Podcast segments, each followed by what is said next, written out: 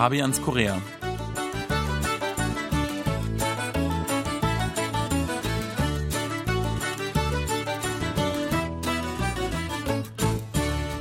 Ja, wir heißen Sie herzlich willkommen zu Fabians Korea.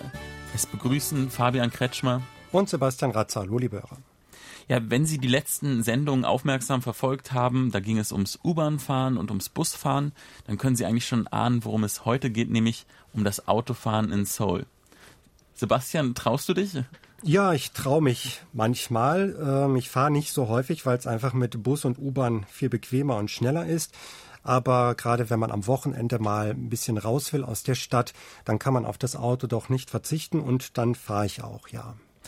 Bei mir hat es ein bisschen gedauert. Ich war am Anfang eingeschüchtert, weil es gibt ja doch teilweise äh, Straßen, da geht es sehr hektisch zu. Ich habe mal gezählt in Kangnam, in dem wirklichen ja, Geschäftsviertel, da sind manche Straßen 14-spurig und es wird sehr viel ähm, die Spuren gewechselt. Äh, es gibt wirklich einen, einen engen und dichten Verkehr da muss man sich eigentlich erstmal zurechtfinden, wenn man aus Deutschland kommt. Das sind schon ein paar andere Regeln, äh, auf die man Wert legen muss.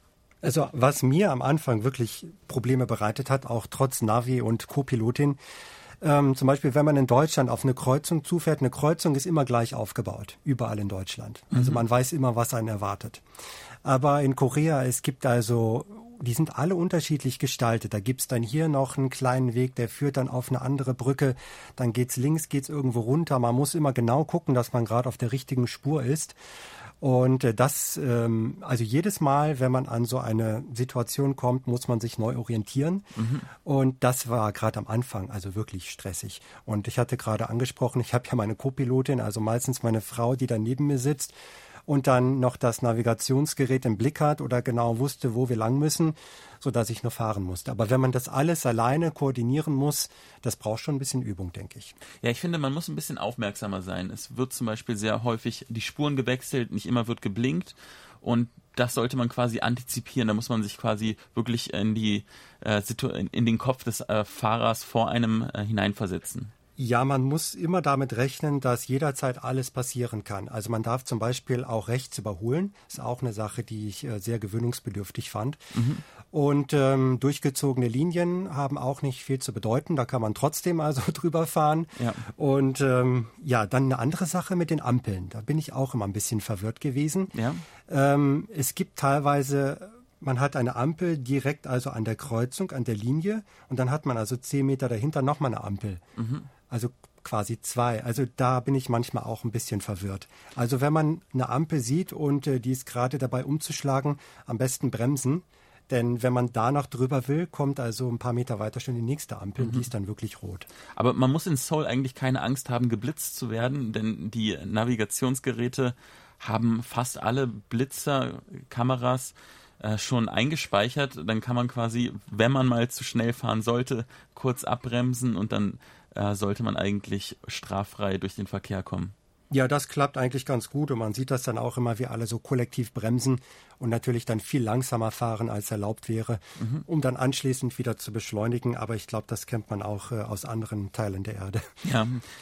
Ähm, ich besitze ja kein Auto, allerdings habe ich lange Zeit einen Scooter besessen, so ein kleines Motorrad.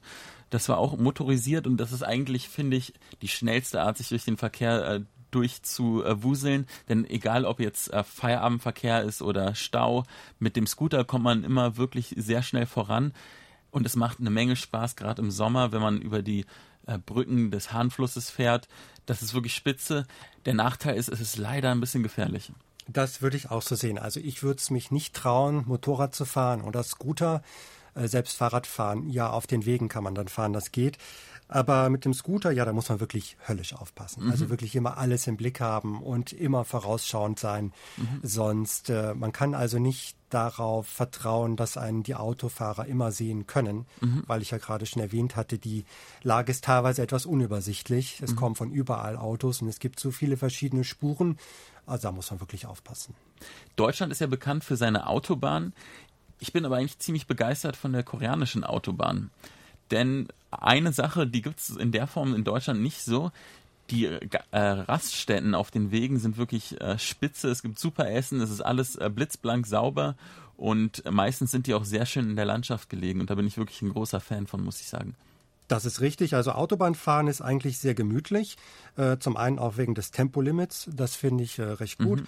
Mhm. Äh, es geht sehr gemütlich zu. Gerade wenn es keinen Stau gibt, ist es wirklich ganz angenehm. Und dann kann man eben so eine tolle Raststätte ansteuern. Mhm. Da kann man dann äh, ein paar Leckereien zu sich für äh, zu sich nehmen und es gibt so viele Toiletten, man muss eigentlich nie warten, wirklich ja. wahnsinnig so viele Toiletten ja. und äh, ist auch äh, wirklich sehr sauber und ja gibt unheimlich viel zu essen. Also da kann man einfach schon mal so ein bisschen länger bleiben. Ja, man muss ja Mautgebühren zahlen, also äh, die Autobahnbenutzung ist nicht kostenlos. Das wird aber in vielen Autos eigentlich automatisch abgerechnet. Da hat man auch quasi einen, einen Sensor und dann fährt man einfach durch die Schranke und der rechnet es dann automatisch ab. Ja, das machen wir auch immer. Und äh, wenn das nicht richtig gelesen wird, dann wird trotzdem das Nummernschild erfasst per Kamera und dann kriegt man einfach eine Rechnung zugeschickt. Also da muss man auch keine Angst haben. Oder man bezahlt noch ganz klassisch. Also man kann dann auch an das Häuschen fahren und dann nochmal ganz normal bezahlen. Ja, das würde ich auch eigentlich gerne mal wieder machen, denn das würde bedeuten, dass ich rausfahren kann aufs Land. Aber das klappt jetzt leider gerade nicht, denn wir müssen ja noch ein bisschen arbeiten. Deswegen, deswegen nehmen wir mit U-Bahn und Bus vorlieb, richtig? Ja, ganz genau. Lieber Hörer, vielen Dank fürs Zuhören. Es verabschieden sich Fabian Kretschmer und Sebastian Ratzer. Auf Wiedersehen.